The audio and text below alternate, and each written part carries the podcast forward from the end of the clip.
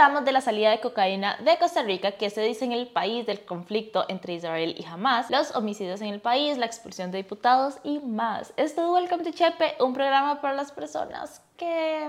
No ha salido un kilogramo, una onza, un gramo, ni un grano de cocaína desde que lanzamos Costa Rica la operación Soberanía.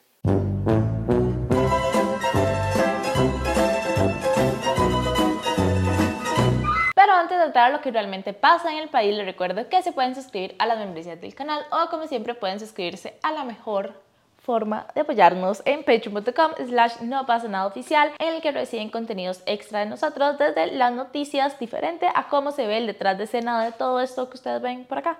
Además que pueden leer nuestro boletín de lunes a viernes o escuchar nuestro podcast para enterarse de todo lo que pasa en el país. Como siempre, toda la información queda en la descripción para que fijo no se pierdan de nada. Y recordarles que pueden escuchar y ver todos los episodios de Welcome to Chepe en YouTube y en Spotify o pueden nada más escucharlo en todas las demás plataformas de podcast todos los sábados.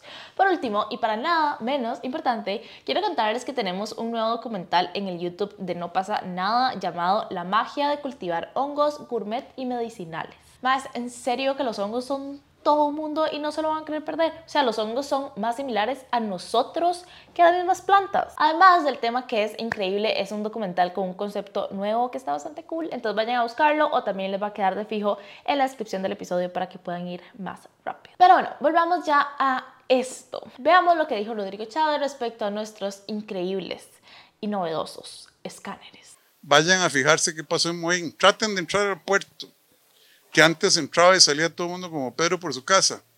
Ahí está la policía, ya no es seguridad privada. No ha salido un kilogramo, una onza, un gramo, ni un grano de cocaína desde que lanzamos Costa Rica la operación Soberanía.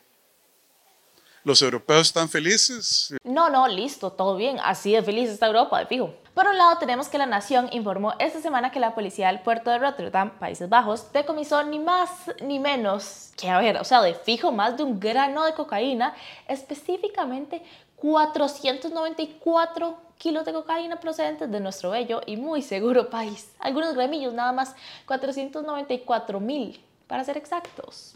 Esta cocaína fue encontrada por las autoridades de Holanda el 24 de agosto.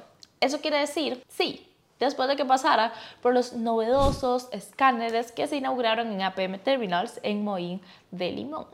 Sí, esos mismos que en julio aseguraron tenían la capacidad para revisar todos y cada uno de los contenedores, el 100% de los que pasaron por la terminal. Pero bueno, tal vez no, porque verdad, casi 500 kilos de cocaína en efecto pasaron por esos escáneres, específicamente 1950 paquetes. Pues qué difícil decir todo como con tantísima seguridad.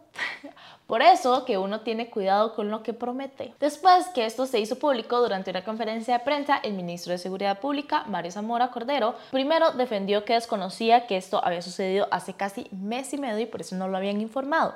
El ex jefe de la Dirección de Inteligencia y Seguridad de la DIS, Eduardo Trejo, le aseguró a la Nación que durante sus tres años nunca pasaron más de 48 horas sin que las autoridades de Países Bajos le alertaran a Costa Rica cuando llegaba un cargamento de droga en sus puertos, como para tal vez poner a duda las cosas. Sin embargo, durante la conferencia de prensa de esta semana, el ministro aseguró que tienen certificaciones tanto de la Policía de Control de Drogas como de la DIS, confirmando que no habían sido notificados. Y segundo, y más importante, Zamora habló respecto a cómo sucedió esto y aseguró que... Recordemos que estos escáneres, eh, la operación empezó el 13 de julio, fue pasado por escáner el día 31 de junio, de julio, este, en el escáner número 2, que en el momento de la hora en que estaba pasando este eh, contenedor presentaba problemas técnicos. Ese fue el mismo escáner que días después indicamos que se le tuvo que retirar el cerebro que está diseñado para durar cinco años y curiosamente en el puerto de Limón solo duró 15 días por los ataques técnicos que estaba sufriendo. Fue el escáner que más recibió accidentabilidad y sentimos que hay un tema técnico que estamos revisando. Chávez también agregó durante la conferencia de prensa y recordó lo que habría sucedido con este escáner. Entonces por ahí tenemos varias explicaciones. Este cargamento de Rotterdam fue el que eh, se escaneó luego de que una señora que Sí, era señor. empleada del puerto de APM, Sí, señor. corríjame si es mentira, En efecto, si me es- equivoco, era empleada, ella utilizando vehículos de APM, trató o golpeó, esos son los hechos, Sí, señor. eh, el escáner en lugares muy sensibles en dos ocasiones consecutivas. un poco. Exactamente. Eh, ustedes, como policía, la competencia que tienen fue poner la denuncia ante el Sí, señor. Ministerio Público. En efecto. Hubo un daño al cerebro del escáner cuando este contenedor en particular pasó. Bueno, al final el ministro agregó que van a pedir asistencia a la empresa de los escáneres, pedirán ayuda a la Administración de Control de Drogas de Estados Unidos y van a abrir una investigación con la Policía de Control de Drogas y con el Ministerio Público. Que a ver, errores pasan. A veces se pasan por un gramo, a veces por 494 mil y a veces pasan dos veces. Tal vez, sí, dos veces. Lo que pasa es que esta semana salió una noticia más y pasamos de Países Bajos hasta el puerto de Málaga, en el que intervinieron un buque que, y cito, ocultaba un gran cargamento de cocaína entre cacao procedente de Costa Rica. Según agregó la cadena SER de España, este fue, y cito, uno de los mayores cargamentos de cocaína incautados en los últimos años siempre rompiendo récords nosotros, potencia mundial Costa Rica. En la misma nota, eso sí, menciona que fueron las autoridades de Costa Rica las que alertaron a España de que el buque proveniente de aquel país tenía como destino Málaga. Ok, súper, ser 100% peor como en el caso de Holanda, pero otros cuantos gramos de cocaína saliendo del país. Lo cual es confuso porque Rodri dijo que no salía ni un solo grano y después llamaron a España a decirle que ahí van varios granos. Entonces, ¿cuál era? El Ministerio de Seguridad señaló que desde el martes se inició una investigación a cargo de la Policía de Control de Drogas para determinar por qué siquiera salió del puerto de APM Terminals. Y realmente es una completa sorpresa. No es como que estamos en los niveles más bajos de decomiso de cocaína de la década. Jamás. ¿Qué puede estar pasando? Como pueden ver, según informó el semanario, los indicadores del Instituto Costarricense sobre Drogas, el ICD, reportaron que a agosto los kilogramos de cocaína decomisada eran 12.436, la cifra más baja en la década para esa misma fecha.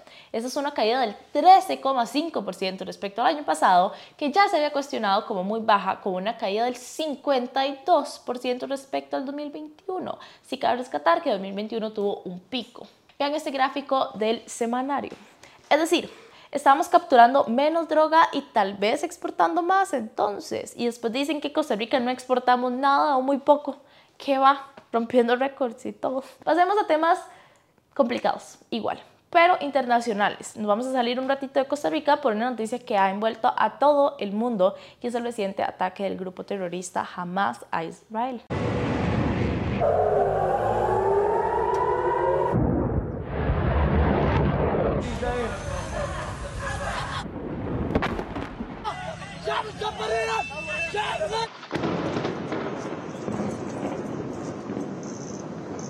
Si no saben de lo que estoy hablando, pueden ir a revisar lo que hemos publicado en la página de No pasa nada. Un mega, mega pequeño resumen de lo que pasó solo este fin de semana es el grupo político paramilitar terrorista denominado así por Estados Unidos y la Unión Europea, Hamas atacó varias regiones de Israel. Un poco más de contexto, Hamas es también el ente que gobierna Gaza, que pueden ver en este mapa que va a quedar por acá, un territorio contencioso en la disputa existente entre Israel y Palestina.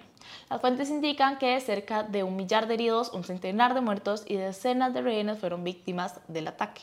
Por otro lado, Israel respondió con ataques en la franja de Gaza y según las fuentes médicas de Gaza, aproximadamente 160 palestinos han muerto y hay más de mil heridos. Para cuando salga este video es más que probable que estas cifras cambien, ya que esta es la escalada del conflicto más grande de la historia reciente. Hamas cita su operación como una respuesta a las atrocidades percibidas contra los palestinos durante décadas, enfatizando problemas en Gaza y preocupaciones sobre lugares sagrados. Israel ve este ataque sorpresa como un acto deliberado de guerra y ha expresado una determinación para defender a sus ciudadanos y tomar represalias contra Hamas como nunca antes han hecho. Obviamente esto tiene un contexto muchísimo mayor. Esto es un breve resumen de solo lo que pasó esta semana, breve de nuevo porque nuestro enfoque es Costa Rica. Así que si quieren crear un criterio, como siempre les decimos, investiguen bien ustedes sobre la situación. Hay varios recursos históricos y noticiosos Les dejamos la tarea a todos ustedes de buscar a propias fuentes en No pasa nada, van a estar llevando esto más de cerca por si quieren seguir la cuenta oficial y ver un poco por ahí. Volviendo a Costa Rica, hemos visto algunas manifestaciones de instituciones, por ejemplo, y yo creo que una de las más fuertes que se dieron fue la de la Federación de Estudiantes de la Universidad Nacional, de la FEUNA, dando su apoyo a la resistencia palestina. No vamos a leer nada de esto, pero este es el post de la FEUNA, el primero, por si quisieran ir a ver la declaración que dieron, por ahí les va a quedar. Tienen otras dos imágenes con declaraciones fuertes que no vamos a leer. Este tweet se puso el mismo sábado del ataque. De igual manera, se llevó a cabo un plantón en la embajada israelí el miércoles como apoyo a Palestina por parte de organizaciones como la FEUNA, la FEUCR, el Partido de los Trabajadores, entre otras. Pero una que sí destacó fue la del Frente Amplio. Este partido, de igual manera, junto con la gran mayoría de los diputados de Progreso Social Democrático, se abstuvieron este lunes de apoyar tres mociones en el plenario legislativo que condenan los ataques de Hamas a Israel y declaran al grupo islámico como una organización terrorista. Pilar Cisneros aseguró que el PSD condena la violencia en ambos lados del conflicto y cito, para nosotros, cada vida perdida es igual de valiosa, Costa Rica es un país neutral por constitución. Fuera de ahí, los demás diputados votaron a favor. Curioso la posición de diputados oficialistas, ya que desde el Ejecutivo sí se emitió un comunicado de apoyo a Israel y sus víctimas y condenaron a Hamas como un grupo terrorista. Pero bueno, este es todo un tema, como les digo, infórmese de manera completa quienes tienen seres queridos allá. Esperamos que puedan volver con bien o puedan estar en un lugar seguro por allá. Lastimosamente no vamos a pasar a una noticia tampoco positiva y me encantaría no dárselas para ser muy honesta, pero muy rápidamente les actualizamos que el país llegó a los 700 homicidios esta semana y seguimos en camino a superar los 900 que están proyectados para este año. La mayoría de estos homicidios se centran en la provincia de San José, pero apenas por encima de Limón con un homicidio cuando revisamos los datos. Las autoridades del OIJ estiman que el 2023 podría registrar una tasa histórica de 18 homicidios por cada 100.000 habitantes, un aumento significativo de la tasa del país en los últimos cinco años que según Delfino dijo se mantiene entre 11,1 y 12,6. Según este mismo medio, el subdirector del OIJ, Michael Soto, asegura que más del 60% de los homicidios tienen que ver con el tema del narcotráfico y estructuras criminales. Agregó que se ha vuelto común encontrar cuerpos con signos de tortura, decapitaciones, cuerpos quemados o con una gran cantidad de impactos por arma de fuego. El ministro de Seguridad aseguró días atrás que en el país operan alrededor de 340 grupos de narcotraficantes que, y cito, ni multiplicando por 10 la capacidad de policiales que tenemos en este momento, podríamos cubrir todo el escenario país. Y puta, ¿no? O sea, que ahora mantensa a escuchar viniendo la persona que está a cargo de que esto no pase, pero quiere culpa. O sea, él solo comunica nuestra realidad al final del día. Pero eso sí, él sí tuvo para echar culpas y le tiró la bola ahora a los consumidores de droga del país asegurando que, y cito, mientras exista el mercado del consumo que hace sumamente lucrativa la venta de drogas en Costa Rica. ¿Es porque se consumen más drogas que hace 10 años? ¿Es porque se consumen más drogas de lo que se hace en otros países vecinos? Tal vez es porque no sabemos a quién más culpar. Sería genial tener a don Mario por acá para conversar de estos temas. Le pasamos por ahí la invitación. Y bueno, así como no han sido unos días buenos para el Poder Ejecutivo ni para el mundo, no han sido unos días buenos para los diputados del Partido Progreso Social Democrático, por lo menos no para nueve de ellos, porque el partido consiguió la expulsión de los nueve diputados que habrían dado su apoyo al Partido Chavista aquí Costa Rica manda, quedando formalmente de manera única Luz María Alpizar. Después de 18 meses de detenciones dentro de la fracción oficialista del PPSD, finalmente 9 de los 10 diputados y diputadas están al borde de ser declarados independientes en el Congreso. Sí, Pilar Cisneros, Manuel Morales, Acuña, Daniel Gerardo Vargas, Waldo Agüero, Alexander Berrantes, Jorge Antonio Pablo Nájera y María Marta Padilla. Fueron expulsados del PPSD el 9 de octubre en una conferencia de prensa realizada por Luz María Pizar, que además de ser la única diputada aparentemente oficialista que queda, también es la presidenta ahora del partido. La aparente diputada oficialista, la diputada que debería de estar a la par de Rodrigo Chávez, es, es esta. La traición que hizo la diputada Luz Mari Alpizar Loaiza. Marquen mis palabras.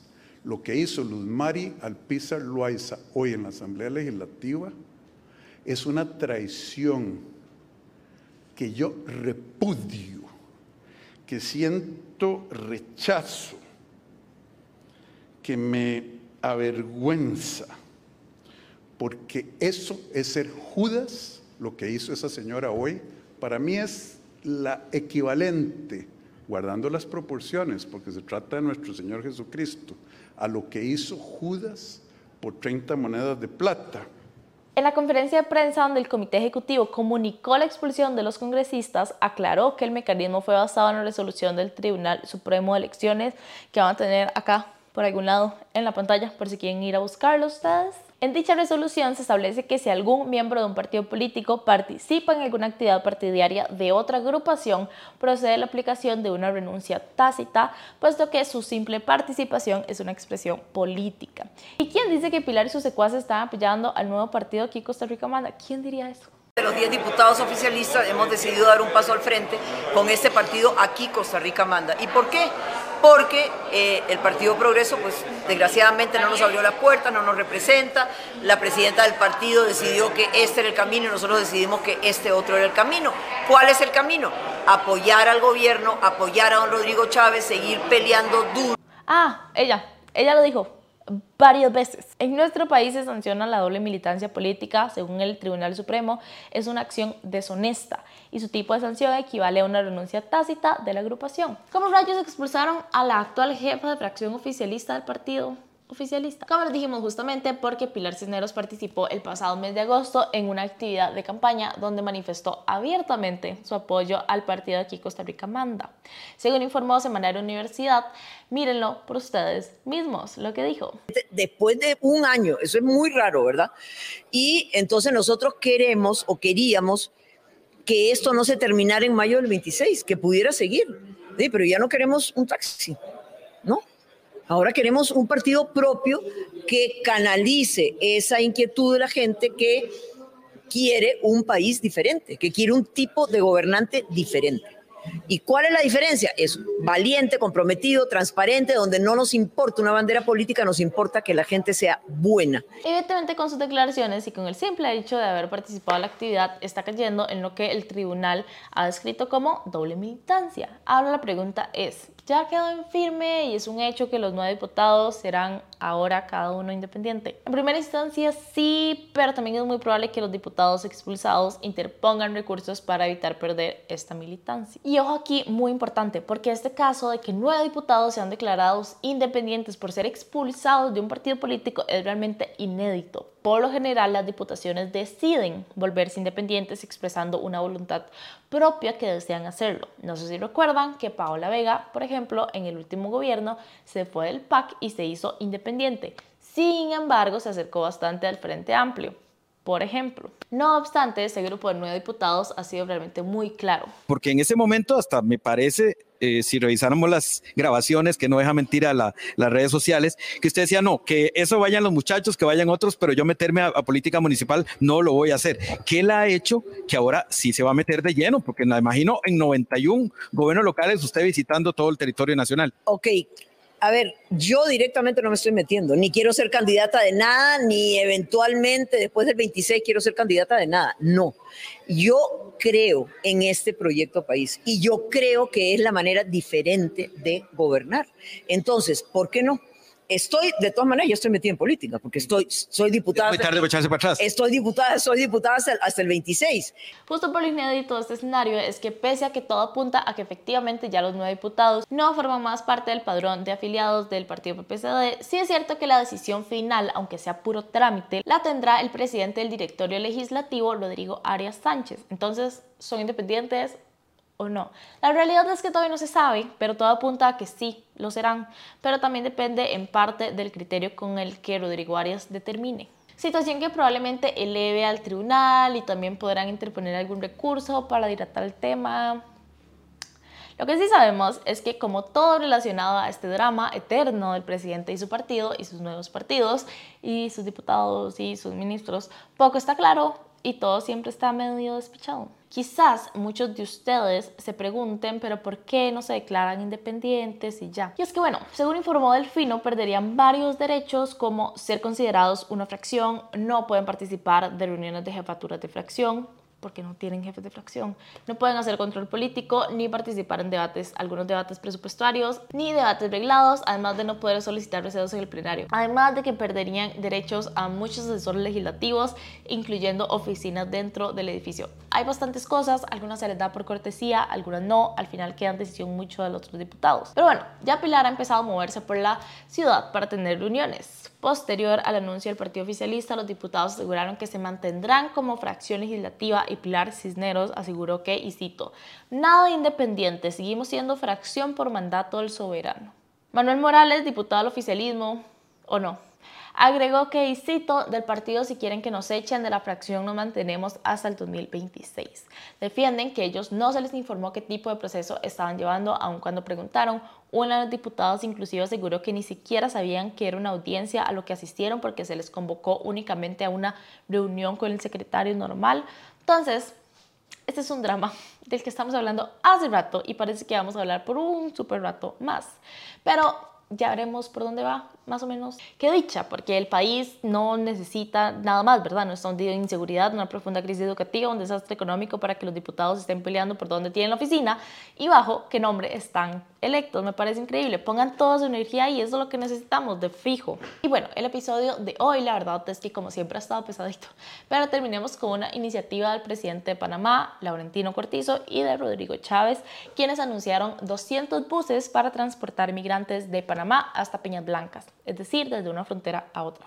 Sin embargo, como todo este episodio, este tema trae una lista y les ponemos un video para que vean tal vez cuál es. Y miren una imagen que está causando indignación en medio de la crisis migratoria. Sucedió en la zona de Lajas Blancas, provincia del Darién, donde los presidentes de Panamá, Laurentino Cortizo, y de Costa Rica, Rodrigo Chávez, subieron a una tarima para ver en primera fila el paso de los migrantes que atraviesan la selva.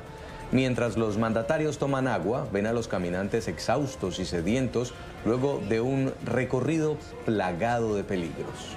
Todo esto se da porque viene de la mano con un nuevo protocolo que comenzó el lunes de esta semana, el 9 de octubre, y podrían transportar entre 2.000 y 3.000 personas al día. El anuncio se dio durante la visita de la semana anterior de Chávez y Cortizo al Darién y forma parte del acuerdo binacional Costa Rica-Panamá. La idea específicamente es que los buses que vienen desde la zona del Darién en Panamá lleguen al Centro de Atención Temporal de Migrantes, el CATEM, aquí en el país, y estos buses los trasladen hasta la frontera con Nicaragua para facilitar y acortarles el viaje hacia el norte. Eso sí, el costo del viaje será de 40 dólares y quienes esperen la transferencia de dinero de otros países para poder movilizarse podrán quedarse en una zona de tránsito que habilitaron las autoridades con ventanillas de Western Union en el lugar. Es un tema complicado, como vimos hasta la presencia de los presidentes en la frontera evoca respuestas en la gente. Yo solo voy a decir que muchas personas los están defendiendo, cuestionando qué podrían hacer ellos estando ahí. Y ok, ellos con una visita de una hora no van a poder solucionarle el problema a estas personas, estamos súper de acuerdo con esto, pero tampoco se va a solucionar solo viéndolos. O sea, díganme qué pudieron haber solucionado ellos ahí viéndolo desde arriba a estas personas casi sin poder caminar, con hambre, con sed, pasando un viaje brutal que no pudieron haber solucionado en una oficina, en cualquier lugar, lejos de ahí no tenían que estar ahí tampoco. Nadie va a venir a decirme que no fue únicamente para que los grabaran ahí o solo por poder decir que estuvieron ahí y experimentaron lo que estaba pasando. Pero bueno, díganme ustedes qué piensan en los comentarios. Este video ha causado opiniones desde ambos lados. Entonces, mejor cuéntenme ustedes en los comentarios qué opinan de esto. Y eso es todo por hoy. Espero que tengan un buen sábado. Si lo están viendo el mismo día, sábado de eclipse anular del sol, en el que la luna cubrirá la cara del sol y en el que podremos ver un anillo de luz conocido como el anillo de fuego. Por si no sabían de qué estoy hablando, el eclipse se va a poder ver de forma parcial en casi todo el país, pero la fase completa del eclipse se podrá observar solo en Limón desde las 10 y 10 am hasta la 1 y 50 pm el día de hoy si lo están viendo sábado. Punto máximo del eclipse tendrá una duración de alrededor de 5 minutos y se dará cercano a las 12 mediodía. Recuerden nada más si lo van a ver que tienen que tener precaución.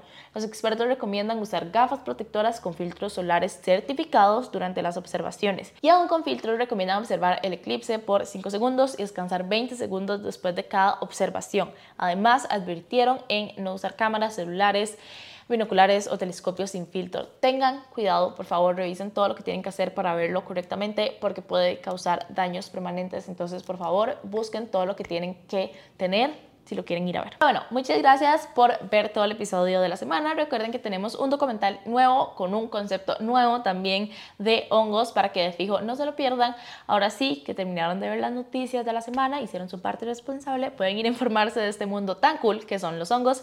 Queda en la descripción, si no lo pueden ir a buscar en el YouTube de No pasa nada.